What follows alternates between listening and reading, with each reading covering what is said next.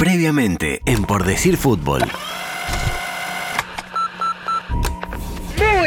Buenas noches para toda la audiencia de M24 y en especial para la audiencia de Por Decir Fútbol. Por Decir Debut Fútbol. de Copa América de Uruguay, de la selección uruguaya de fútbol, ni más ni menos que con Argentina. Con Argentina. Yo creo que esta Copa América es, es importante para Uruguay. A mí me parece que el equipo uruguayo está en esos momentos complicados. Ya lo dijimos varias veces, en todo este proceso Tavares hubo momentos gloriosos, momentos espectaculares, momentos en que el equipo fluía y estaba bien, y momentos en que el equipo no estaba bien y tenía muchas dificultades. Yo creo que este es un momento en que el equipo necesita eh, volver, volver a, a recuperar ciertas cosas, particularmente en el aspecto ofensivo. Ofensivo.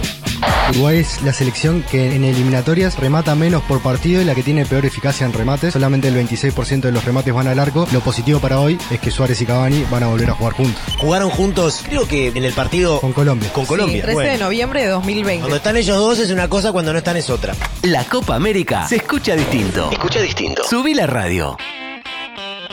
Empieza la Copa América, otra Copa América para Uruguay, empieza la Copa América, la primera Copa América para Por decir fútbol y es un gusto poder contarla desde el micrófono de M24, siguiendo con mucha atención lo que pasará en Brasil, donde Uruguay Argentina. Argentina. Como si el debut no fuera algo importante, semejante rival en el camino uruguayo. El árbitro del partido, Sampaio, justamente a cargo de decir, juegue nomás, minuto uno empezó. Pollo Argentina, primera pelota del partido por el sector derecho.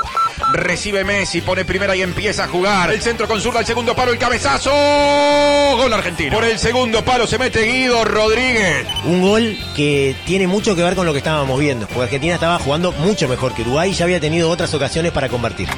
Últimos segundos del partido. Remata campo rival, patada kilométrica, cabezazo defensivo y en eso retumba por los rincones del Estadio Nacional de Brasilia Manega Rincha. El pitazo final de Wilton Sampaio. Y se desploma el telón. Ganó Argentina. Argentina 1, Uruguay 0 en el debut celeste.